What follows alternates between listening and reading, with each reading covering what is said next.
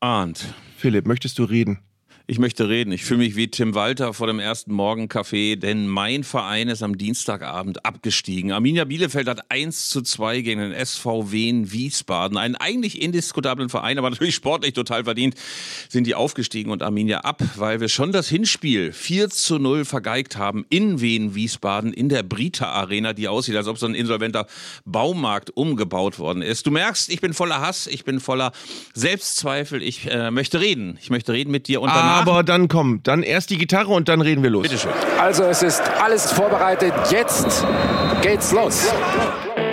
Zeigle und Köster, der Fußball-Podcast von Elf Freunde. Was sind das für Leute? Was sind das für Leute? Das sind ja junge, hoffnungslose Leute.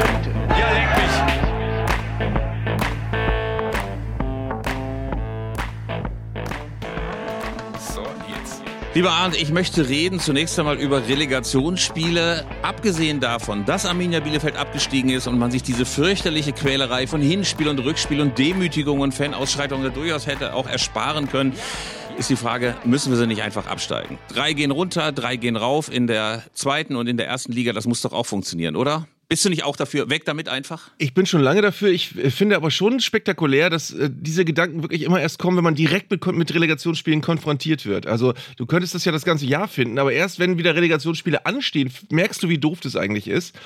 Und ähm, es ist auch, auch lustig, dass man manchmal merkt, äh, das ist in diesem Jahr jetzt nicht bei, bei Arminia Bielefeld so gewesen, aber manchmal ist es so, dass manche Vereine dann mal dieses gegen Relegationsspiele sein kurz außer Kraft setzen, weil sie merken, das ist unsere einzige Möglichkeit, unseren Arsch noch zu retten. Dann ist man mal kurz ein Jahr nicht gegen Relegationsspiele und nächstes Jahr ist man dann, also es ist so, äh, diese, diese ganze Absurdität der Relegationsspiele, die man ja wirklich immer hinterfragen kann, ähm, wird einem immer erst in diesen Wochen Ende Mai, Anfang Juni jedes Jahres dann klar, dann kommt das von überall. Ähm, und dann ist es erstmal wieder für ein Jahr weg. Also ich finde Relegationsspiele grundsätzlich grundverkehrt, weil sie einfach keinen Sinn ergeben, weil sie einfach sportlich keinen Sinn ergeben. Es ergibt keinen Sinn, dass du 16. wirst und äh, dann noch eine Chance kriegst und es gibt keinen Sinn, dass du Dritter wirst und dann nochmal zappeln musst, um überhaupt irgendwie ein Saisonziel zu erreichen. Es ist auch interessant gewesen als Begleiterscheinung übrigens diesmal dass bei allen knappen Entscheidungen, also auch bei allen Relegationsspielen zum Beispiel, der Fokus viel mehr auf dem, der gescheitert ist, lag. Also es, es hat in Stuttgart, natürlich freuen die sich, dass sie drin geblieben sind, aber in den beiden Duellen hat jeder sich für den HSV interessiert. Bei Arminia gegen Wehen äh, hat, gratuliert man Wehen zum Aufstieg, aber alle haben sich für die Arminia interessiert. Also man kann eigentlich viel mehr verlieren, als man gewinnen kann. Definitiv. Und wenn wir mal kurz bei diesen Relegationsspielen zwischen erster und zweiter Liga bleiben, dann waren das wirklich HSV-Demütigungsspiele. Also schon im Hinspiel dachte man, die haben überhaupt keine Chance. Die haben überhaupt keine Chance. Die sind in allem unterlegen, was Spielwitz angeht, was körperliche Präsenz angeht. Man dachte ja irgendwie, vielleicht ist der VfB noch so deprimiert von dieser schrecklichen Bundesliga-Saison, aber man merkte einfach, die Kluft zwischen erster und zweiter Liga ist riesig. Und dann war die Luft raus und man sah Tim Walter natürlich schon extrem deprimiert, extrem wütend, wie er eigentlich immer ist. Aber er hatte auch irgendwie recht, weil man hatte das Gefühl, das hätten sich alle einfach sparen können. Ja, ich finde übrigens auch sehr spannend, wenn man schaut, wie die äh, Statistik der letzten 10, 15 Jahre Relegation ist in, in, zwischen erster und zweiter und zwischen zweiter und dritter Liga, weil das ist komplett gegensätzlich. Zwischen erster und zweiter Liga, da haben die Zweitligisten sehr selten eine Chance. Und bei zweiter und dritter Liga ist es sogar so, dass die dritte Liga da in den letzten 15 Jahren durch sehr viel häufiger sich durchgesetzt hat als die zweite Liga. Das sagt ja nichts anderes, als dass die Kluft zwischen der ersten und zweiten Liga riesengroß ist und zwischen der zweiten und dritten nicht. Das heißt, als Zweitligist bist du einfach absolut gekniffen, weil du dich in dieser Liga befindest und wenn du da wieder raus willst, musst du schon Erster oder Zweiter werden. Ähm, ansonsten hast du in den Relegationsspielen ein, ein großes, großes Problem oft vor dir, so wie der HSV diesmal. Und es ist tatsächlich äh, auch ein Indiz dafür, dass die Geldverteilung zwischen der ersten und zweiten Liga das große Problem ist, was uns den Fußball so ein bisschen kaputt macht. Zwischen zweiter und dritter Liga ist das alles okay. Also ähm, in der dritten Liga kommst du ganz gut klar, wenn du da oben mitspielst und irgendwann den Aufstieg schaffst, dann ist es auch keine so eine Riesenschwelle, die du. Das sieht man ja auch an den Bilanzen der Aufsteiger. Äh, die sind ja meistens in der zweiten Liga sofort, schwimmen die mitten äh, im Becken herum und haben gar keine großen Probleme, sich zu akklimatisieren. Eigentlich so, wie wir es uns in der Bundesliga und der zweiten Liga auch wünschen würden, aber da ist eben diese riesen Alterskluft entstanden, die wir jetzt offenbar nicht wieder wegkriegen. Ja, definitiv. Und schön war eben auch, das ist ja eben schon gesagt, dass sich alle für die Verlierer mehr interessieren. Es begann dann das große Scherbengericht rund um den HSV schon vor dem zweiten Spiel, wo es ja noch die große Aufholjagd geben sollte und die ja auch nicht so völlig absurd war wie die in Bielefeld mit diesem 4 zu 0. Äh, da gab es vorher ein schönes Interview mit Lotto King Karl, der abgerechnet hat mit Tim Walter. Und äh, das war schon deswegen lustig, weil er ihm unter anderem Vorwurf, super Vorwurf, er sei nicht hanseatisch, er würde nerven und sei nicht hanseatisch genug. Da würde ich ja Lotto King Karl mal so einen kleinen Blick in die Historie der Hamburger Trainer werfen lassen und mal fragen, wer denn da bitte schön hanseatisch war und was heißt das überhaupt? Also ein Michael Oenning, ein Bernd Hollerbach, ein Felix Magath, das waren doch alles überhaupt gar keine Hanseaten. Die sind ja nicht mit Prinz Heinrich Mütze vorher noch irgendwie 20 Jahre auf dem Kutter hin und her gefahren. Also das war ein bisschen albern. Ich glaube, ohne jetzt äh, mich zum Sprecher von Lotto King Karl zu machen, ich glaube, ich weiß auch, was er meint. Ich glaube, es gibt einfach äh, Charaktereigenschaften, die sind äh, mit äh, den Menschen, die sich mit Hamburg identifizieren, kompatibel und es gibt welche, da, da ist es eher schwierig. Und bei Tim Walter ist es eben so, das ist schon jemand, der von der ganzen Art her äh, in, in, dieses, in dieses norddeutsche nicht so gut reinpasst. Also ich muss auch ehrlich sagen, ich habe äh, tatsächlich, ohne mich jetzt zu weit aus dem Fenster zu lehnen, als, als gerade als Bremer, ich habe mich für viele ähm, ich habe also viele meiner Freunde, die dem HSV nahestehen, äh, Olli, André, Oliver, ähm, ich, ich kann jetzt gar nicht alle nennen. Karl Uwe, Nein, Karl nein, nein, aber das waren jetzt so die ersten, die mir einfielen. Tu mir, tu mir wirklich leid, weil ich wirklich weiß, wie scheiße das ist, da jetzt zu versacken in dieser zweiten Liga. Ähm, aber ich, also für Tim Walter tut es mir nicht leid, weil der geht mir auch so auf den Senkel seit, seit aber das sage ich jetzt nicht nur, weil es jetzt gerade in ist, sondern es ist von Anfang an so gewesen. Das hat was sehr egomanisches, wie er, wie er sich feiert. Das hat was sehr ähm, offenbar ja auch der, der Fußball geht ja auch vielen Leuten auf den Sack, den der HSV spielt, der ja anscheinend mehr oder weniger bedeutet, mit dem Fußball kannst du kleine Mannschaften platt machen, aber gegen jeden größeren Gegner hast du keine Chance eigentlich. Und äh, die ganze Art und Weise, ich habe irgendwann mal, habe ich glaube ich schon mal erzählt, einen Podcast gehört mit ihm, ähm, wo er bei einem anderen Kollegen zu Gast war, wo er in 50 Minuten, wo es eigentlich gar nicht um ihn ging, ich glaube 100 Mal gesagt hat, ich bin wie ich bin. Und äh, das ist so. Naja, aber ja, aber findest du nicht, also ich finde ihn zumindest unterhaltsam. Ich finde, es gibt ja ganz, ganz viele. Ja, aber dann können sie auch Karl Dahl hinsetzen. Also naja, gut, aber weißt du, du hast so unendlich viele von diesen drögen Franz, Frank Krameresken Übungsleiter mit Laptop in der Hand und die irgendwie äh, einen Trainerschein bei Erich Rutemüller mit 1 plus mit Sternchen und Fleißbienchen im Heft gemacht haben, äh, die dann aber irgendwie auch nichts ausstrahlen. Ich finde, Tim Walter ist so, so ein angenehm durchgeknallter Psycho. Was heißt angenehm ist vielleicht ein bisschen zu viel, aber so ein durchgeknallter Psycho, so einer, der so in so einem, in so einem alten Seemannsfilm so auf der Bounty so den durchgeknallten Obermaat geben kann, der dann so, der dann sich plötzlich verändert oder so und der dann plötzlich einen totalen Terror an Deck macht. Also ähm, natürlich ist das für den HSV nicht gut und natürlich weiß ich, dass du wahrscheinlich als HSV-Anhänger auch denkst, oh Mann, aber ich finde zumindest, wenn der da so grimmig rumsteht und in seinen komischen, ganz bizarren Bart dann da so hineinmurmelt oder fletscht, das hat ja zumindest für den dem jetzt der HSV nicht wichtig ist, zumindest einen gewissen Unterhaltungswert. Also ich glaube, mit angenehm, ange, angenehm durchgeknallten hast du einfach kein Problem, weil du sehr lange schon an Ernst Middendorf gewöhnt warst. Deswegen, deswegen ist das so ein bisschen... Und da müssen wir gleich noch drüber ja. reden, weil Ernst ja. Middendorf war natürlich auch war natürlich auch auf der Bielefelder Alm bei dem Schlachtfest am Dienstagabend und hat natürlich auch wieder genau das Falsche gesagt. Also äh, ja, unsere Fahrt nach Meppen wird lass uns, lass hilarious, würde ich sagen. Aber da reden wir jetzt mal ganz kurz noch beim HSV. Was ich ja überhaupt nicht verstanden habe, ist dieser Alarmismus, der drumherum gemacht wurde. Ich weiß nicht, hast du das nach dem Spiel gesehen? Ey, da marschierte ein Polizeibataillon vor dem Stuttgarter Block auf in Zweier, Dreier, Vierer Reihen, irgendwie als ob Tim Walter noch schnell so einen G8-Gipfel einberufen hätte. Also da waren mehr Polizisten als in Wackersdorf und in Mutlang und Heiligendamm zusammen. Also äh, ja, es gibt hin und wieder, dass den Leuten so ein bisschen die Nerven durchknallen, aber ich hatte gerade bei diesem Spiel Hamburg gegen Stuttgart nicht das Gefühl, dass da jetzt äh, was super Schlimmes passiert. Nee, wirkte überhaupt nicht so. Ähm, ich war, ich, ich war bei, bei Tim Walter auch noch nicht ganz zu Ende. Ich fand auch vor dem Spiel schon die, die gesamte, das gesamte Dilemma dieses großen deutschen Traditionsvereins und seines aktuellen Trainers hast du in, in der Pressekonferenz vor den Relegationsspielen gesehen. Hat Tim Walter einen Satz gesagt, wo ich dachte, okay, das ist der HSV. Da hat er gesagt, der VfB Stuttgart ist ein toller Verein, der HSV ist ein großer Verein. Und genau das ist dieses besoffene, Besoffensein vom, vom, von der Bedeutung des eigenen Vereins, dieses, ey, wir sind der HSV, uns kann eigentlich gar nichts passieren, irgendwann sind wir wieder da und dann sind wir sofort wieder riesengroß. Ähm, Das haben eigentlich fast alle anderen. Ich habe mich irgendwann vor der Saison mal in einer Talkrunde mit Jonas Bold unterhalten. Der war überhaupt nicht so drauf eigentlich. Aber, aber bei Tim Walter, der liefert halt die Folklore. Ähm, äh, ich mag auch nicht, dass er ständig sagt, wie sehr er seine Spieler liebt und wie, wie tolle Jungs das ja alles sind. Ähm, dann, dann hast du irgendwann nicht mehr, nicht mehr den, den, den, den Werkzeugkasten, wenn tatsächlich mal Sachen über, über, über längeren Zeitraum schieflaufen. Du hast aber vorher schon ganz oft gesagt, wie charakterstarke, tolle Jungs das sind, wie sehr du die alle liebst. Dann hast du nicht mehr viel Handhabe, um mal drauf zu hauen. Das ist, glaube ich, ein Problem. Aber ich, wie gesagt, ich, mir ist dieser Satz aufgefallen: Stuttgart, toller Verein, HSV, ein großer Verein, weil das nichts anderes ist als diese Sätze wie: Ja, wenn der HSV anruft, dann weiß man, dass man äh, ans, ans, Telefon geht. Und ja, wenn der HSV, dann kann man auch nicht Nein sagen. Und, und sie sind jetzt ein ganz normaler Zweitligist. Sie sind wirklich äh, da und angekommen. Ich glaube vor allen Dingen, ja, ich glaube vor allen Dingen, Arndt, ey, solche Sätze sind absolutes Gift. Gerade für so einen Geschäftsführer, der mal vielleicht ein bisschen äh, über die Löhne verhandelt, auch seiner Angestellten. Weißt du, wenn du ständig einen Trainer hast, der sagt, ey, der HSV ist ein großer Verein, dann denkt doch auch sofort jeder, jeder, jeder, jeder Spieler, oh, ist ein großer Verein, da kann ich aber auch ordentlich Kohle verlangen. Also das ist eigentlich so ein bisschen so diese Schalke-Falle, in die der HSV dann auch immer wieder reintappt, dass man denkt, Alter, wir haben 83 Landesmeisterpokal gewonnen, wer will uns denn was? Hier hast du noch mhm. eine Million extra. Und ich glaube, dass das ein Denken ist, das den HSV nicht unbedingt weiterbringt. Ähm, es ist, wir haben ja darüber gesagt, wir sprechen so viel über die Verlierer, reden wir mal ganz kurz über den Gewinner. Und manchmal denke ich so, wie erleichtert, aber auch wie erschöpft müssen alle Anhänger des VfB Stuttgart sein, weil ja, das war nicht, eine ne? Saison. Irgendwie. Nee, also die sind, äh, die sind äh, natürlich erschöpft, weil du siehst, du hast eine Saison hinter dir, du hast mehrere Trainer verschlissen, du hast zwischendurch Bruno Labbadia geholt, äh, was offenbar eine Entscheidung war von jemandem, der sich null mit dieser Mannschaft auseinandergesetzt hat, null mit dem System, das gespielt wird, null mit dem, was Bruno Labbadia in den letzten Jahren so gerissen hat. Äh, und wenn es jetzt darum geht, mal so eine Art Aufarbeitung dieser Saison zu machen, da muss man sich mal fragen, wie konnte es dazu kommen, dass Bruno Labbadia verpflichtet wurde? Jetzt, Sebastian Hoeneß, muss man ja wirklich mal sagen, eine wahnsinnig gute Entscheidung. Er hat alles aus diesem Team rausgeholt. Er hat insbesondere, finde ich, bei diesen Relegationsspielen diese Mannschaft auf den Punkt fit gemacht. Insofern kann man froh sein, dass man ihn verpflichtet hat.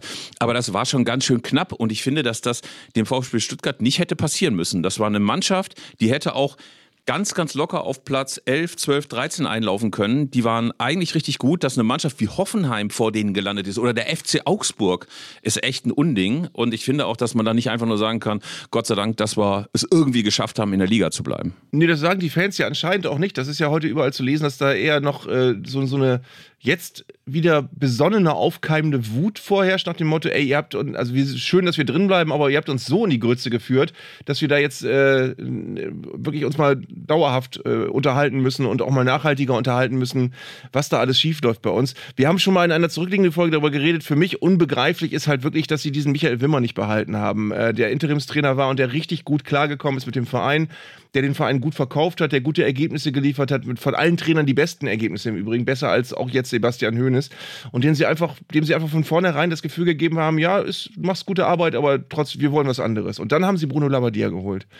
Das ist nun wirklich was anderes gewesen. Also, das war so ein, so ein Zeichen, ja, das, das reicht uns eigentlich nicht, dass wir jetzt hier so im Mittelmaß rumschwimmen. Wir wollen jetzt ein richtiges Ausrufezeichen setzen. Deswegen schicken wir den wieder weg, den Michael Wimmer, und holen jetzt Bruno Labbadia. Ähm, das zeigt, zeigt natürlich schon eine gewisse Überhitztheit äh, in der Art und Weise, wie der Verein seine Strukturen plant und seine, sein Personal plant. Also ähm, auch, auch die um, äh, Entlassung von Pellegrino Materazzo war ja so ein bisschen umstritten, als das Ganze vonstatten ging.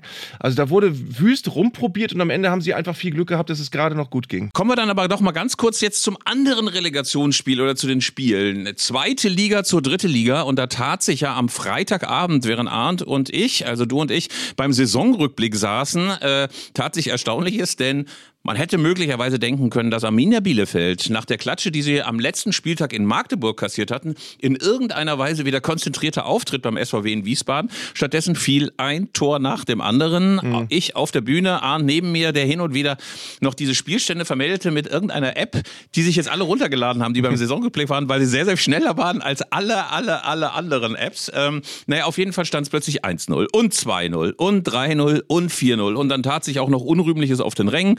Wurden Raketen auf den Rasen geschmissen und Böller und Fabian Klos musste vor dem Block, um die Anhänger zu beruhigen, die nach so viel Mist und einer durchgereichten Arminia von der ersten bis in der dritten Liga äh, mit den Nerven runter waren. Aber das war schon ein erstaunliches Fußballspiel, weil so hoch hatte man sich das nicht ausgerechnet, oder? Nee, und ich äh, muss ganz ehrlich sagen, ich habe sehr mit dir gefühlt. Also wenn ich Ich glaube, wenn ich Psychotherapeut wäre, ich hätte dich den ganzen Abend nur angeschaut. Du hast es sehr standhaft und stabil hingenommen, aber ich wäre durchgedreht an deiner Stelle, glaube ich. Ähm, zumal, wenn man so hilflos da auf der Bühne sitzt und du hast es tatsächlich auch sehr professionell wegmoderiert. Aber ich wäre, ich, wie es in dir aussah, weiß, glaube ich, niemand. Und ich glaube, das war ganz, ganz schlimm. Dann auch noch das, äh, die, die Form wahren zu müssen und eine tolle Show abliefern zu müssen. Ähm, Im Übrigen war es, äh, abgesehen von eurem Ergebnis, ein ganz, ganz wunderschöner Abend in Berlin am Freitagabend für alle, die dabei waren, glaube ich. Ähm, und aber es war, ich meine, Ansgar Brinkmann saß ja noch zwischen uns, der ja auch nicht emotional unberührt war von dem, der immer nur auf meine App stierte, so mit, mit äh, so einem Jean-Paul Sartre-Blick mit einem Auge auf die Bühne und mit dem anderen zu mir auf die App. Also es war ein komischer Abend und es war, glaube ich, ein Ergebnis, was wir uns alle nicht vorstellen konnten, obwohl du schon so ein bisschen, weil du das Spiel in Magdeburg ja auch noch in Erinnerung hattest. Ja, in mir sah es ein bisschen aus, ich weiß nicht, ob du diese Szene kennst, wo Frodo und Gollum äh, diesen Berg hochmarschieren, um diesen Ring endlich ins Feuer zu werfen. Also dieses Setting war das ungefähr bei mir. Ich war ja auch kurz davor, einfach mal das Mobiliar auf der Bühne klein zu schlagen, weil ich dachte, das kann doch einfach nicht wahr sein. Aber das sind natürlich so Mechanismen, die versteht man möglicherweise als Außenstehender auch nicht. Dass eine Mannschaft so unendlich kaputt ist, zerstritten, labil, auseinanderbricht, sobald da ein Gegentor fällt, äh, Leute das Grundlegende ihres Berufs vergessen, Stockfehler machen, den Ball nicht mehr annehmen können, den Torwart über den Haufen rennen wie beim 4 zu 0. Also das sind so Mechanismen, äh, ja, wir haben sicher alle selber mal Fußball gespielt, äh, glücklos und auch in der Unterklasse, aber trotz allem, wie kann sowas passieren, dass du auf Profibasis oder auf Profiebene so auseinanderbrichst wie so eine Schülermannschaft irgendwie, wenn zwei oder drei keinen Bock mehr haben? Ja, ich bin ja immer ein großer Freund der Mentalität und des Charakters einer Mannschaft. Und ich glaube, dass bei Arminia, das, da bist du aber viel dichter dran als ich, einfach gemerkt, dass diese Mannschaft als Mannschaft nicht funktioniert, dass da kein Fundament ist, dass es da immer nur einzelne, eben wie Fabian Klos gibt, die den Laden so ein bisschen zusammengehalten haben. Aber dass du Du, du, hast nicht das Gefühl, dass es ein gewachsener Kader, wo es gesunde Hierarchien gibt, wo es irgendwie einen, einer für alle, alle für einen gibt. Äh, das, das, hast du, das Problem hast du immer, wenn du einen Kader so funktional zusammenstellst und in der Hoffnung, wir brauchen da einen Spieler und da einen Spieler, aber nicht so sehr auf Charaktere achtest, dann hast du die, die vielen Trainerkapriolen gehabt während der Saison, die sicherlich auch nicht geholfen haben. Also du hast einfach einen in sich komplett instabilen Verein gehabt, der ähm, dann an, an diesem, äh, in diesem Moment ähm, quasi die, die, Rechnung dafür zahlen musste, dass die Mannschaft so zusammengestellt war, wie sie zusammengestellt war. Und es war ein Abend der schlechten Nerven. Irgendwann fingen dann nämlich auch noch an, die Arminia-Fans sich eher schlecht zu benehmen, indem sie Raketen auf den Rasen geschossen haben und Rauchtöpfe angezündet haben und Böller geworfen haben. Das war alles unschön anzugucken.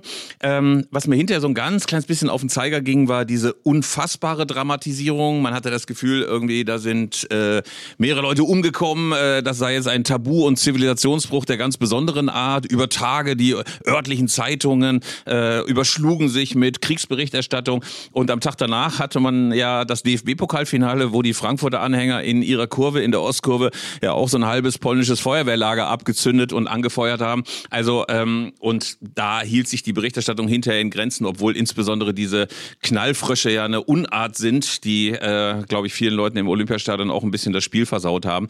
Ähm, also wahrscheinlich wird man sich irgendwann mal so ein bisschen Gedanken machen müssen, wie man so ein normales und realitätsnahes Maß kriegt, wie man über all diese Sachen berichtet. Ähm, es war, zumindest kann ich ja mal für die Arminia-Fans sagen, seit vielen, vielen Jahren das erste unrühmliche Ereignis, also dass man dann so tat, als ob sich da so eine Bürgerkriegshorde bereit gemacht hat, war möglicherweise auch ein bisschen übertrieben. Das als Wort zum Sonntag, aber klar ist eben auch, man hat gesehen, wie unendlich zermürbt die Nerven der Leute in Bielefeld sind. Also du warst vor einem Jahr noch Bundesligist, bist abgestiegen und dann wirst du ein ganzes Jahr durchgereicht und musst dir einen Grottenkick nach dem anderen angucken. Höhepunkt war ja, dass der Trainer Uwe Koschinat sagte, ja, nach dem Hinspiel in Wien sei ja was Besonderes passiert. Endlich habe man mal in der Mannschaft eine Aussprache gemacht und man habe offen miteinander geredet. Ich meine, nach dem 35. Spieltag mhm. hat man zum ersten Mal offen miteinander geredet, ähm, was insofern auch nicht ganz stimmte, weil wenn man mal die Presseberichte durch die Saison anguckt, es wurde schon offenbar sehr, sehr häufig Klartext geredet, aber es hat einfach nichts geholfen. Äh, und lustig ist, ich weiß nicht, ich als Bielefelder kenne ja Fabian Klos seit langen, langen Jahren. Also ich habe den als jungen Spund, als er vom VfL Wolfsburg 2 zu uns kam, erlebt. Ich habe ihn als mittelalten Spieler erlebt, als er schon Tore am Fließband geschossen hat. Jetzt erlebe ich ihn so als älteren, fast eher gesetzten Spieler, der so die Karriere langsam austropfen lässt. Ähm, aber ich fand ihn eh gerade nach dem Hinspiel beeindruckend, weil er klare Worte gesprochen hat. Aber es haben auch viele kritisiert. Die haben gesagt, ey, es kann doch nicht sein, dass du nach so einem Hinspiel, selbst wenn es 4 zu 0 stehst, einfach alle Hoffnung fahren lässt, dass du deine Mannschaft so in den Senkel stellst. Da musst du dich vor die Mannschaft stellen. Ähm, und ich bin mir selber nicht ganz sicher, ob sich meine Wahrnehmung, ob die mich trügt oder ob das ich fand das erstmal ehrlich und authentisch und ich habe gedacht, der sagt gerade, worum es geht und der sagt auch das, was die Fans auch bewegt. Aber andere meinten, das hätte ich als Kapitän nicht gemacht. Ich bin sehr äh, unsicher, äh, wie ich das fand. Also ich habe äh, das auch erst äh, gedacht, dass ich, äh, ich bin innerlich zusammengezuckt, habe gedacht, oh, das ist aber ungewöhnlich, sowas zu sagen. Auf der anderen Seite müssen wir uns ja nichts vormachen. Wenn, er, wenn, er, wenn da irgendwelche Kampfansagen gekommen wären, hätten die jetzt keinen anderen Effekt gehabt. Also die hätten jetzt nicht äh, die Mannschaft aufgerüttelt nach dem Motto, wir gehen jetzt ganz anders auf den Platz, weil Fabian Klos gesagt hat, wir packen das noch. Also das wäre ja auch, hätte ja auch nicht funktioniert. Ähm, ich glaube, es war ehrlich und ich glaube, das kann man ihm in dem Moment einfach auch nicht vorwerfen. Das hat ja Ernst Middendorf gestern auch gemacht im Interview, dass er gesagt hat, also bei mir hätte er ein Riesenproblem gekriegt und ich weiß auch nicht, ob ich ihn aufgestellt hätte. Ähm, ich glaube, also was, ich, was mir übrigens gefallen hat, ist, wie sehr er gefeiert worden ist gestern nach dem Spiel, weil ich glaube, das war eine gute Gelegenheit, um zu zeigen, wir sind zwar total angepisst, aber du bist einer von uns und du, du hast hier gerade eine großartige Rolle gespielt, auch wenn wir zweimal sportlich jetzt gerade übel versagt haben. Ähm, das fand ich einen, einen sehr positiven Punkt. Ich, wenn du nochmal über die Ausschreitungen und über den letzten Freitag redest, finde ich übrigens auch, ähm, dass äh, eine, eine solche Überzeichnung nicht gut tut. Was ich allerdings auch immer, und ich verwende das Wort jetzt bewusst, Kacke finde, ist, wenn du als, als Fan auf, dem, auf den Rängen angepisst bist und so dein Impuls ist, jetzt machen wir den Spieler mal richtig Angst. Jetzt zeigen wir dem mal, dass wir sie notfalls auch verdreschen, wenn sie jetzt wieder verlieren. Das ist ja das, was wir in Dresden schon erlebt haben bei Abstiegen und so weiter. Und das ist ein Impuls, der ist mir nicht ganz klar, was der bringen soll. Also du willst ja nicht, dass die Spieler ähm, gut spielen, damit sie von dir nicht verdroschen werden. Äh, das ist auch ein, ein Konstrukt, was nicht funktionieren kann, psychologisch. Und das ist was, da würde ich mich als, also diese Szenen, wo die am Tor gerüttelt haben, nach dem Motto, ich weiß auch nicht, ob wir hier durchkommen oder nicht, nicht, aber wenn, dann wissen wir auch nicht, was wir machen.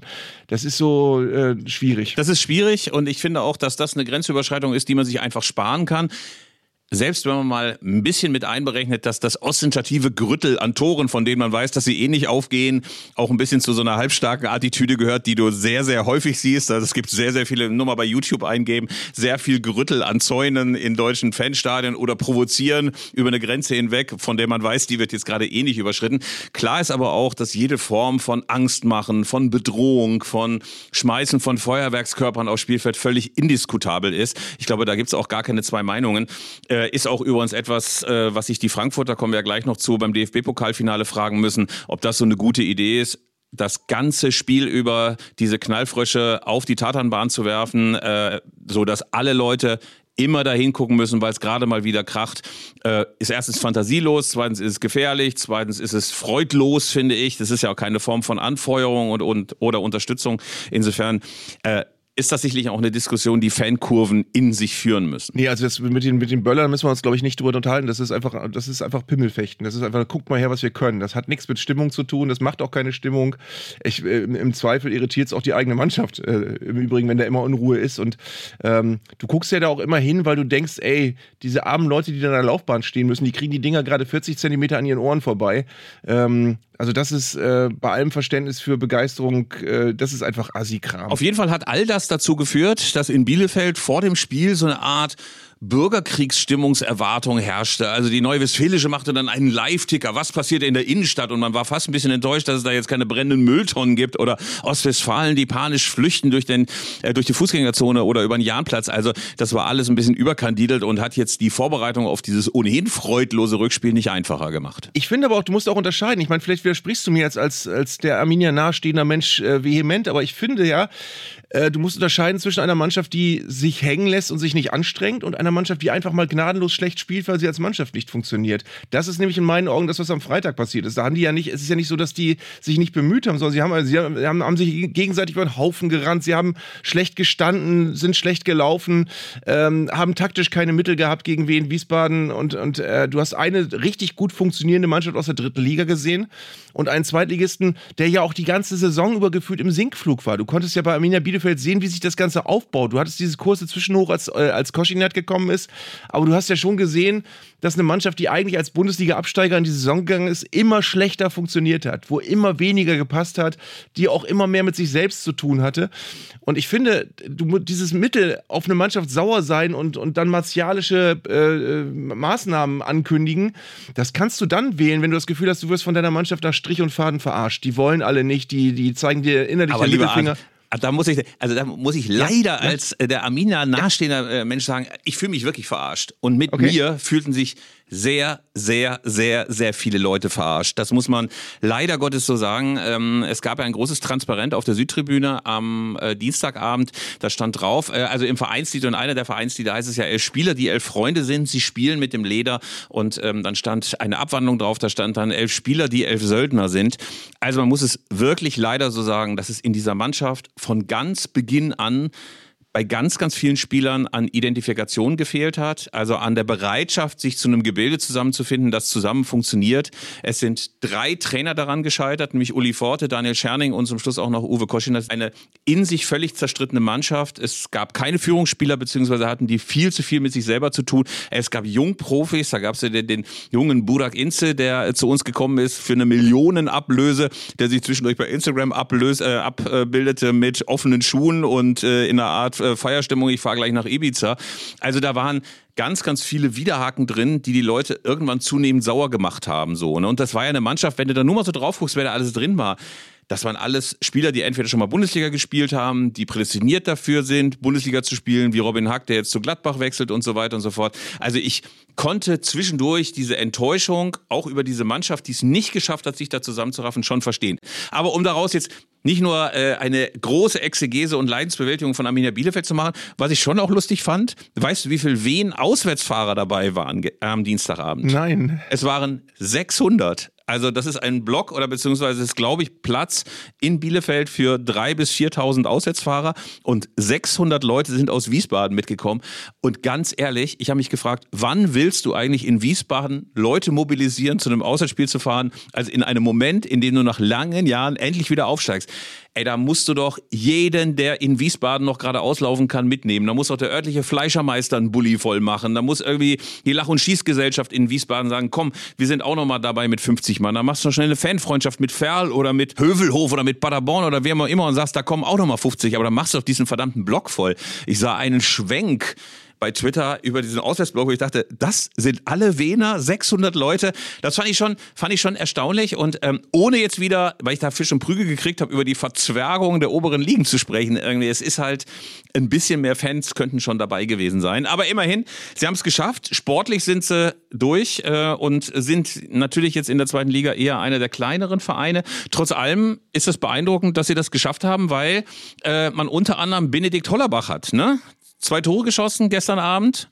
Etwas gewöhnungsbedürftiger äh, Jubel, leider Gottes. Äh, Cristiano Ronaldo nachempfunden, aber trotz allem einer, auf den man sicherlich achten muss. Ähm, und die Frage ist jetzt dann so ein bisschen, ähm, äh, was wird mit Arminia Bielefeld? Ich habe geguckt, es gibt ein paar ganz geile Auswärtsspiele. 68 München freue ich mich sehr drauf. Da werden wir hinterher noch im Stadion an der Schleißheimer Straße, der großartigen Kneipe von KSC-Fan Holle vorbeischauen. Dynamo Dresden wird sicher spannend. Was haben wir noch? Essen. Essen freue ich mich sehr. Münster? Münster, anyone? Münster auch sehr, sehr schön. Münster auch sehr, sehr, seit 2015 oder 14 das erste Derby wieder. Früher immer eine Klatsche gekriegt, bis, glaube ich, 95 die erste, der erste Sieg. Nee, wir haben, ach, ist auch egal. 88 einmal gewonnen, 95 einmal gewonnen und später, glaube ich, auch. Aber mal. eine Klasse tiefer spielen als Osnabrück ist bitter, ne? Das äh, kann man. Obwohl Osnabrück mag ich ja eigentlich ganz gerne. Und wenn man gesehen hat, was an der Bremer Brücke los war, dann gönne ich dem VfL das ja auch in jeder, jeder Hinsicht, dass sie jetzt zweite Liga spielen. Na, wer weiß. Vielleicht Aber- sehen wir uns nächstes Jahr schon wieder. Lass mich noch kurz einen Gedanken zum Thema Verzwergung äußern. Das ist ja wirklich auch eine, in, in meinen Augen eine interessante Tendenz, die wir sehen, dass wirklich Vereine wie Heidenheim aufsteigen, dass du Wien Wiesbaden hast, dass du kleine funktionierende, also in sich funktionierende Vereine hast, die reüssieren und gleichzeitig hast du diese großen Vereine, Schalke Hertha steigt ab, Bielefeld steigt ab, Nürnberg kommt nicht klar, diese ganzen großen Vereine, die, wie man immer so schön sagt, eine solche Wucht mitbringen. Wucht bedeutet in so einem Zusammenhang nichts anderes als wir waren früher mal groß und kommen jetzt gerade nicht klar. Äh, Das ist immer die Wucht. Der HSV ist nicht aufgestiegen. Du hast Hannover noch, die versackt sind in der zweiten Liga. Ähm, du hast Kaiserslautern gehabt, die andersrum funktioniert haben, die wirklich mit ihrer ganzen Wucht äh, sehr, sehr gut in der zweiten Liga klargekommen sind. Aber du hast vor allem im Moment viele Beispiele von Vereinen, die so ein bisschen um jetzt Sascha Lobo zu zitieren, strugglen, ähm, um äh, die wirklich viel zu wenig aus ihren Möglichkeiten machen und die dann links und rechts ausgebremst werden von den kleinen Vereinen, die es einfach einfacher haben, die es einfach leichter haben, äh, ihr kleines Fanpotenzial hinter sich zu bringen und äh, sich einfach zu freuen auf die, also Heidenheim, die freuen sich in Ast, dass sie jetzt in der Bundesliga sind, Wien Wiesbaden, die freuen sich, dass sie es gegen Arminia Bielefeld geschafft haben und dann gar nicht so schwer hatten, wie sie dachten.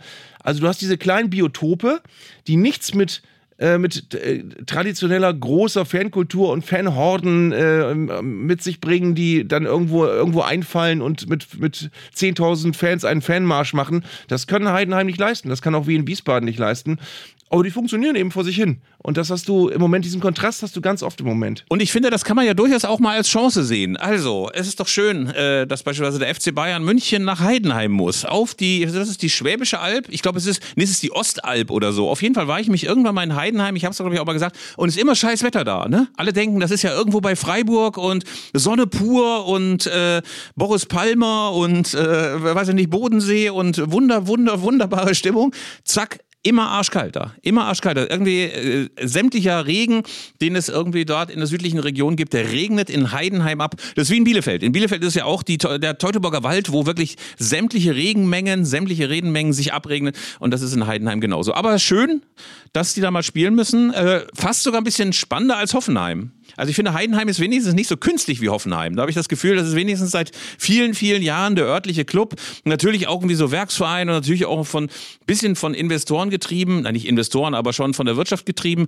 Aber trotz allem spannender und lustiger. Fast so ein bisschen wie Stuttgarter Kickers oder Wattenscheid 09. Ja, das ist äh, interessant zu beobachten, ob das jetzt wirklich ein Trend wird, den, der, den wir immer häufiger be beobachten werden, dass wirklich die Vereine, die ähm, vielleicht in den letzten Jahren einfach entweder über ihre Verhältnisse gelebt haben oder die einfach äh, eklatant sich seit vielen Jahren vergreifen in der Trainerfrage, wie der VfB Stuttgart, der in den letzten fünf Jahren zehn Trainer hatte. Ob die all diese Vereine für ihre, für ihre Hektik, für ihre Überhitztheit, für ihre Großmannssucht wie Hertha, ähm, ob die jetzt gerade alle nachhaltig bestraft werden und alle Vereine, die den ganzen Wahnsinn nicht mitmachen, in einem viel ruhigeren Fahrwasser jetzt viel größere Chancen haben, zu reüssieren, um das heute zum zweiten Mal zu sagen. ja, genau. Übrigens, das ist ein Theorem vom übrigens, das, das, das, das, ja. das Verzwergungstheorem. Übrigens, wenn wir vom Newcomer Heidenheim sprechen, super Überleitung. Ähm, wir, wir, bekamen vorgestern die schöne Nachricht, dass wir nominiert sind beim Deutschen Podcastpreis in der Rubrik Newcomer des Jahres. Ja, und ich meine, wir sind sehr, sehr alte Menschen, aber wir sind Newcomer des Jahres. Wir sind natürlich in einer Riege von Podcasts. Wir werden natürlich nicht gewinnen. Wir werden natürlich nicht gewinnen. Äh, Kurt Krömer ist dabei und so tausend andere. Äh, und wir sind ja nur so ein ganz klassischer Fußball-Laber-Podcast. Aber habe ich mich sehr gefreut. Das Blöde ist, dass bei der Verleihung, ich glaube am 6. Juli ist das, bist du noch in Urlaub. Da bin ich noch in Urlaub. Pass auf, und ich habe mir das so schön vorgestellt. Also ich meine, wir gewinnen nicht, aber stell dir vor, wir würden gewinnen. Wir könnten dann so eine, eine, eine Furt so zwischen Sitzreihen nach vorne gehen und auf Leute zeigen, auf irgendwelche ähm, random Leute gucken und zeigen und so, äh, für euch ist der Preis. Für euch ist der Preis. Und dann bekämen wir eine hässliche Trophäe und würden sie hochhalten. Ich fände schön. Ja, die Nominierung, also das, äh, den, den Satz schon, die Nominierung ist aber toll, kann ich ehrlich gesagt auch nicht mehr hören, weil ich äh, wirklich äh, in meinem Leben schon. Du bist sehr, sehr oft schon nominiert worden. Ein Dutzend Mal irgendwo hingefahren bin, wo mir gesagt wurde, ne, wo, wo, mir, wo ich erst nicht wusste, ob ich theoretische Chance habe. Dann bin ich hingefahren, habe mir manchmal sogar noch einen Anzug gekauft, weil ich nichts Adäquates hatte ähm, und, und habe dann an einem Tisch gesessen, wo irgendwie alle außer mir schon wussten, wer gewinnt. Und äh, bin dann wieder nach Hause gefahren. Dann hieß es aber hinterher immer, ja, aber die Nominierung war auch schon gut. Also natürlich ist die gut. Und natürlich werden wir auch nicht gewinnen, aber es ist, es ist schön, ein Newcomer zu sein in unserem Alter. Da hast du völlig recht. Ja. Und es ist einfach. Aber hattest du denn, Arndt, hattest du denn bei deinen anderen Preisverleihungen dann auch so ein Splitscreen, wo man dein Gesicht sieht und du musst so Freude heucheln, dass der andere den Preis kriegt? Das gab's Gott sei Dank nicht. Da wäre ich auch ganz schlecht drin, glaube ich. ähm. so, so plötzlich die Zähne fletschen wie Tim Walter. So, ah, toll. Gratulation. aber Nein, aber wir freuen uns ja. Wir freuen uns ja. Pass auf. Und jetzt kommt noch eine super Überleitung, denn dieses Relegationsspiel zwischen dem Hamburger SV und dem VfB Stuttgart am Montagabend haben 5,9 Millionen Leute gesehen. Und jetzt kommen wir zum DFB-Pokalfinale, das sechs Millionen Leute gesehen haben. Und das ist die niedrigste Quote in diesem Jahrtausend. Also, RB Leipzig gegen Eintracht Frankfurt, sechs Millionen. Also, das ist nix. Das ist absolut nichts. Das ist, äh, keine Ahnung, wie Rosamunde Pilcher irgendwie oder, oder irgendwie so einer von diesen Norwegen-Schmonzetten, wo so ein Elch durchs Bild schlurft. Das hat sechs Millionen, aber das ist doch nicht mhm. das Pokalfinale. Also, ich konnte es nicht verstehen oder beziehungsweise ich kann irgendwie verstehen, dass so wenige Leute das geguckt haben, aber das ist ja auch ein, ein Alarmzeichen. Ja, aber es ging ja auch äh, außer vielleicht jetzt wirklich den Menschen, die Eintracht Frankfurt sehr nahestehen, allen so, dass du auch gedacht hast, ja, also wenn jetzt schönes Wetter ist und Samstag, ich bleibe jetzt nicht zu Hause, guck mir extra dieses Spiel an. Ähm, ich, ich, ich finde übrigens, dass um dieses Spiel herum es gab, also soziologisch war das eine, ein, ein Füllhorn äh, an, an Dingen, die man beobachten konnte im Stadion. Wir haben ja beide unweit voneinander gesessen. Ähm, also um dieses Spiel herum ähm, ich, äh, auch, auch Kommentare, die hinterher dann wirklich bei Facebook zu lesen waren und bei, bei Instagram. Auch unter, ich habe ich hab übrigens sehr, sehr Interessantes erlebt. Ich habe ein Bild gepostet, da wo ich gesessen habe, einfach nur ins weite Rund. Es waren aber vor mir Menschen, die einen Eintrachtschal hochgehalten haben. Und ich habe das kommentarlos gepostet. Und eine sehr, mir sehr aufgeregt scheinende Frau, die aus der Nähe von Leipzig kam, hat äh, hat mir sinngemäß geschrieben, aber das sei jetzt sehr einseitig, dass ich da jetzt dieses Bild so poste. Und ähm, RB Leipzig ist doch auch ein Teil dieses Finales, das hätte man da jetzt auch würdigen müssen. Ähm, und dann habe ich aber zurückgefragt, wieso, wieso, wieso sie der Meinung ist, dass ich da unbedingt neutral sein müsste bei so einem Spiel, weil ich gehe doch wie jeder Mensch hin in ein, in ein Stadion oder äh, auch wenn meine Mannschaft nicht spielt, man hat auch Sympathien, äh, die kann man doch verteilen. Also die, äh, du, wenn du irgendein beliebiges WM-Spiel guckst zwischen Saudi-Arabien und, und der äh, Slowakei, dann hast du ja auch Sympathien nach zehn Minuten und hältst eher zu einer Mannschaft. Ähm, und dann wurde ich nachher noch beschimpft als, äh, nach dem Spiel hat die als allererstes sich bei Instagram eingeloggt und mich als Klischee-Wessi beschimpft und jetzt hätte ich ja die gerechte Strafe bekommen. Ich habe mal geguckt, das ist eine Physiotherapeutin aus Mark Kleberg, ähm, die, ich nenne jetzt keinen Namen, aber äh, ich finde interessant, dafür, dass man im Finale nicht für RB Leipzig ist, dann als Klischee-Wessi beschimpft zu werden, weil wir ja beide schon darauf hingewiesen haben. Ich habe ja nicht gesagt, Lok Leipzig und Chemie Leipzig sind auch scheiße, die sollen bitte alle bleiben, wo sie sind, sondern es war in diesem Spiel eine auch erklärbare ähm, Gemengelage, wo man ja durchaus auch äh, sogar rational erklären kann, warum man eher für einen Verein ist als für den anderen. Das hat nichts mit Hatertum zu tun, sondern das hat was mit zwei diameträr gegenüberliegenden äh, Fußballentwürfen zu tun.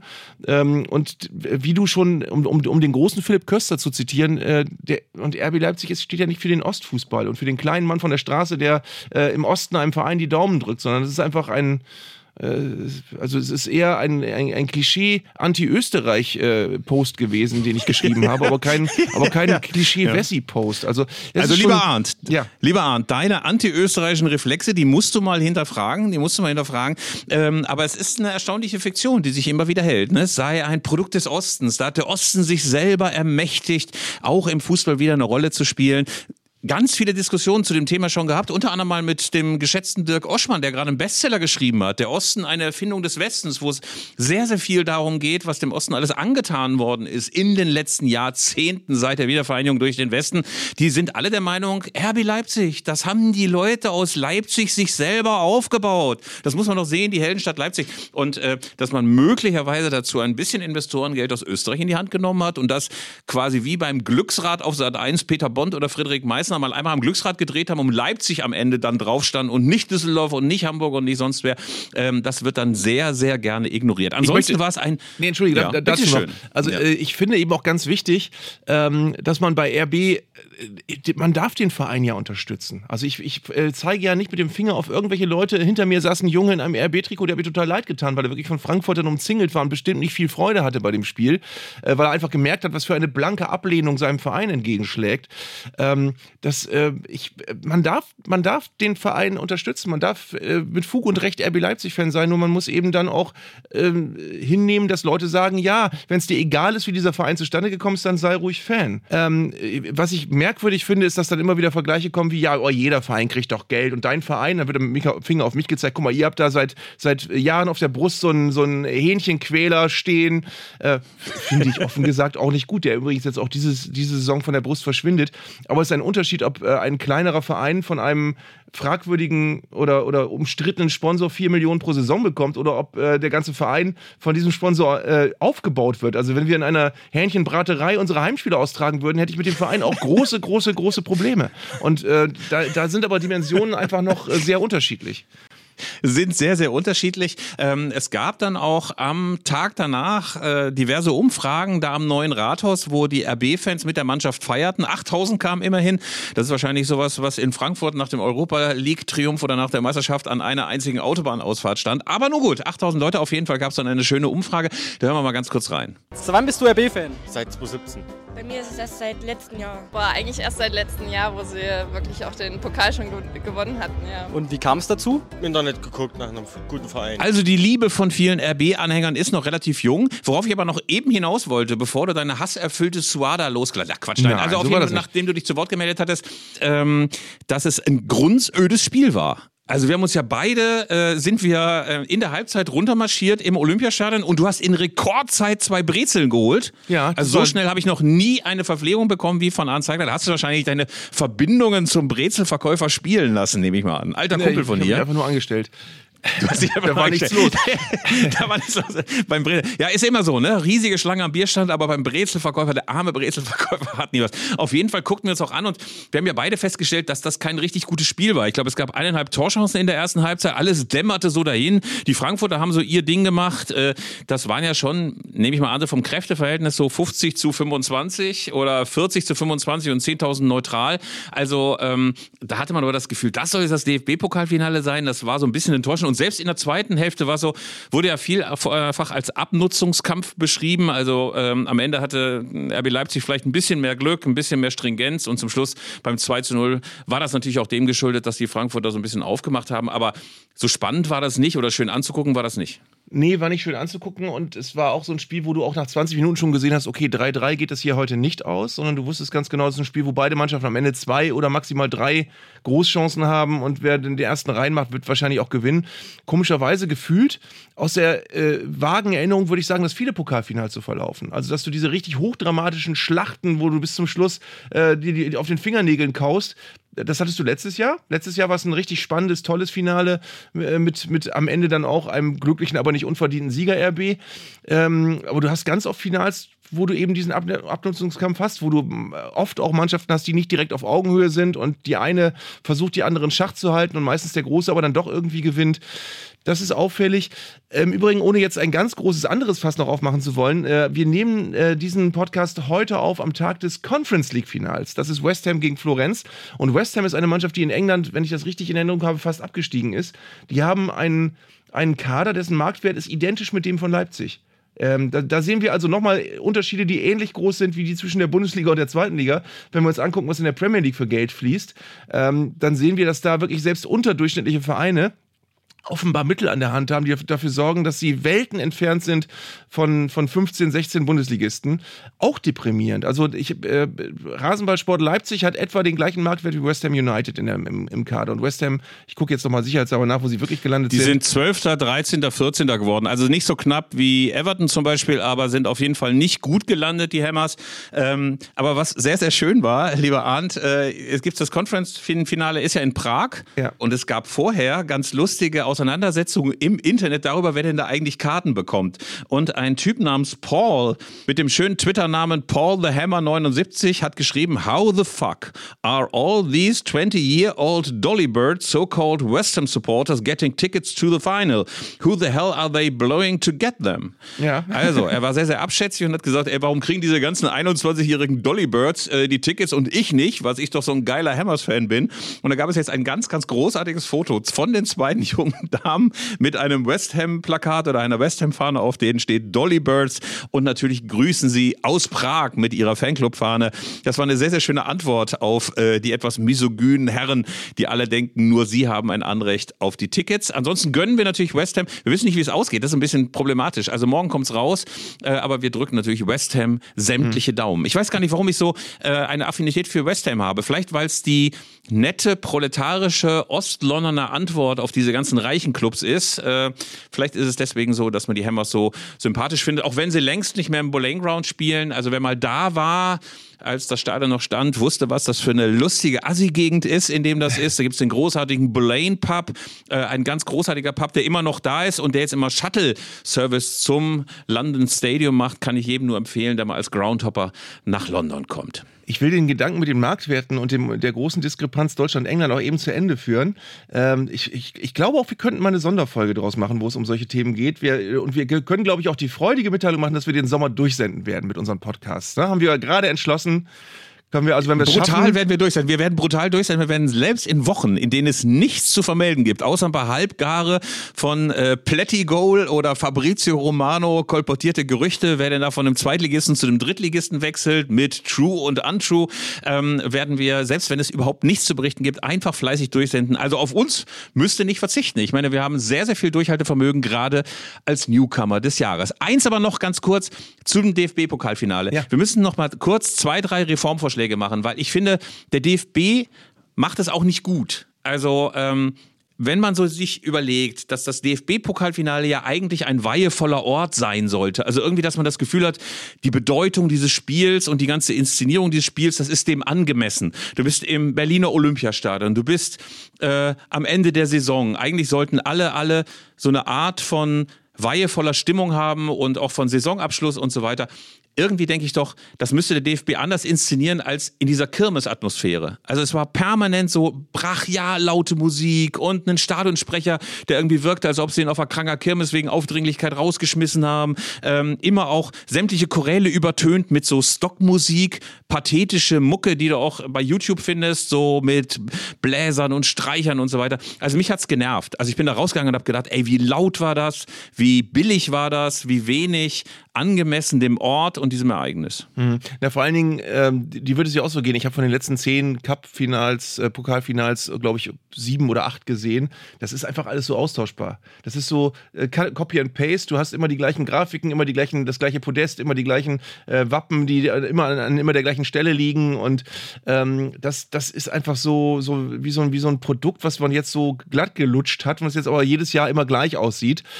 Ähm, äh, interessant finde ich übrigens auch die Entwicklung, äh, du wirst dich auch noch erinnern können, dass du wirklich vor 10, 15 Jahren äh, beim Pokalfinale hattest du in der einen Kurve 20.000 und in der anderen 20.000 und hattest du 30, 35.000 neutrale Zuschauer. Das ist ja gar nicht mehr, Exakt. Äh, gibt's ja gar nicht mehr, ne? Du hast jetzt wirklich äh, halbe halbe oder ähm, am, an diesem Wochenende ja offenbar so die Kräfteverhältnisse 50.000 Frankfurter, 20.000 Leipziger. Ähm, also das, das, das hat sich gewandelt. Ähm, ist, das ist wiederum auch eine, eine Entwicklung, viele Leute zu mobilisieren und dann das Pokalfinale zu so einem Event für deinen Verein zu machen, ist ja auch eine schöne Entwicklung eigentlich. Aber das drumherum, gebe ich dir vollkommen recht, ist äh, viel zu uniform, viel zu durchkonfektioniert und das macht, äh, wir beide waren wirklich relativ neutral da auf der Tribüne. Das macht keinen Spaß, äh, das anzugucken. Da hast du nicht das Gefühl, geil, dass ich hier dabei sein darf. Und ähm, es war für viele, glaube ich, die neutral waren, auch ein bisschen zu viel. Wir hatten ja am Wochenende des Pokalfinales auch unsere Konferenz der europäischen Fußballmagazine. Also es war beispielsweise Andy Lyons da von When Saturday Comes, dem legendären englischen Fanmagazin, die Leute von Josima aus Norwegen da, ähm, Ballesterer aus Österreich, zwölf aus der Schweiz und ähm, Andy Lyons, der nun seit 1986 dieses erste berühmte große Fanmagazin gegründet hat, When Saturday Comes, der hockte vor mir und ich sprach kurz mit ihm und fragte ihn, wie er, er das so als Engländer findet und dann sagte er, too intense. Also es war ihm einfach zu viel an Musik, zu viel an äh, Kirmestrara, an Gebrülle durch den Stadionsprecher, an Programm vorher, Programm nachher. Also vielleicht ist das eine Weisheit, die der DFB beherzigen könnte, dass da manchmal weniger mehr ist und dass man natürlich auch nach dem Spiel nicht unbedingt immer We Are the Champions oder äh, Ario Speedwagon oder Can't Find This Feeling und so weiter einspielen muss, sondern vielleicht auch mal bei der Musikauswahl in wenige erwartbare Gefilde abdriften kann. Aber lass mich jetzt bitte immer noch diesen, diesen Premier League und, und Marktwertegedanken noch ganz du kurz. Bist ja, du hast dich dran festgebissen, ja, lieber Arndt. Nein, ich möchte nur noch zu einem, vielleicht können wir damit einen, einen Diskussionsbeitrag liefern äh, für, für eine unserer Sommerpausenfolgen. Ähm, ich habe gerade die Marktwerte der Premier League aufgerufen. Letzter in der Marktwerttabelle ist Bournemouth mit einem Marktwert, der aber immer noch höher liegt als der von Borussia Mönchengladbach. Also sie wären in der Bundesliga, wäre der letzte Verein mit dem schlechtesten besetzten Kader in England, wäre in der Bundesliga auf Platz 6 der Marktwerttabelle. Und Vereine, die ähm, äh, im, im Mittelfeld landen in England, Southampton, West Ham, die haben Marktwerte wie Leipzig ungefähr. Und äh, es gibt in, in England insgesamt sechs Vereine, die höhere Marktwerte haben als Borussia Dortmund. Ein Verein, der wirklich fast Meister geworden wäre in Deutschland. Also da ist schon eine, eine Schere auseinandergegangen, ähm, bei der man dann äh, schon eine Ahnung bekommt, warum Vereine wie Borussia Dortmund und Bayern München gerne mehr Geld davon irgendwoher hätten, um, um das Loch ein bisschen schließen zu können. Aber wie gesagt, die, da sind wir wieder bei der Investorendiskussion, die wollen wir jetzt auch nicht wieder aufmachen, aber äh, die, die Lösung, immer mehr Geld haben zu müssen, um diesen Wahnsinn mitmachen zu können, kann es nicht sein. Deswegen äh, muss es wichtiger sein, Lücken zu schließen äh, in, auf, eine, auf eine andere Art und Weise.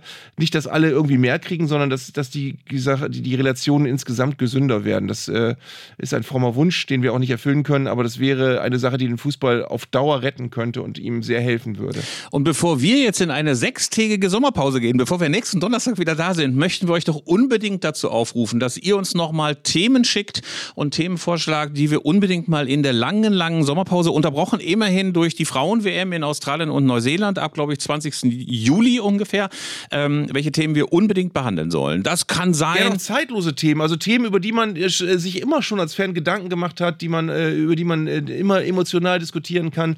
Also da wären wir mal sehr neugierig. Wir haben da selbst auch schon einen kleinen Katalog zusammengestellt von Dingen, über die Philipp und ich dann reden werden. Aber ähm, also beispielsweise große Fragen wie, warum werden heute noch Selfies gemacht und keine Autogrammkarten mehr beschrieben? Oder äh, muss die Relegation abgeschafft werden? Können wir einfach nochmal in einer Doppelfolge besprechen, obwohl wir das heute schon sehr, sehr ausgiebig bequatscht haben. Soll, muss es äh, Playoffs geben, um die Meisterschaft, um die Meisterschaft wieder spannender zu machen? Sehr, sehr gute Frage. Wie schafft es Arminia Bielefeld wieder in die zweite Liga? Das ist auch ein großes Top-Thema. In drei, vier Folgen sollten wir das durchaus mal analysieren. Also, bitte schickt uns eure Fragen. Zeitlose Themen sind gerne gewollt, aber auch aktuelle. Wir freuen uns wirklich über jede Zuschrift. Wir lesen sie, wir ärgern uns, wir freuen uns auch über Kritik und auch über kritische Anmerkungen und sind ansonsten nächsten Donnerstag wieder da, nach unserer kleinen Sommerpause, sechs Tage in der. Was wirst du machen? Ibiza auf eine Yacht im Mittelmeer? Nee, ich habe äh, diese Woche noch zwei Tourauftritte. Oh, das kann ich auch gerne noch erwähnen. Ich bin äh, am Donnerstag in Leer, Ostfriesland und am Freitag in Schwülper. Das ist bei Gifhorn. Ähm, beides schon fast ausverkauft, aber noch nicht ganz. Und ähm, heute bin ich beim, also habe ich eine Sendung rund ums Conference, Conference League Finale. Also das, die Saison tuckert jetzt so aus. Äh, und ich bin aber froh, wenn dann auch, auch mal irgendwann in der Woche gar keine Spiele mehr sind, auch keine Relegationsspiele mehr. Da bin ich auch sehr, sehr froh. Äh, und wenn ich nicht schon nach Meppen fahren würde, lieber Arndt, ich würde nach Schwülper kommen, aber ich hörte, es ist schon fast ausverkauft. Also, mach's gut, bis nächsten Donnerstag. Verabschieden sich euer Philipp und Arndt ist auch dabei. Und nächste Woche auch und? wieder und die Gitarre. Aber erst nächste Woche wieder. Bis dahin, macht's gut. Ciao. Bis dahin.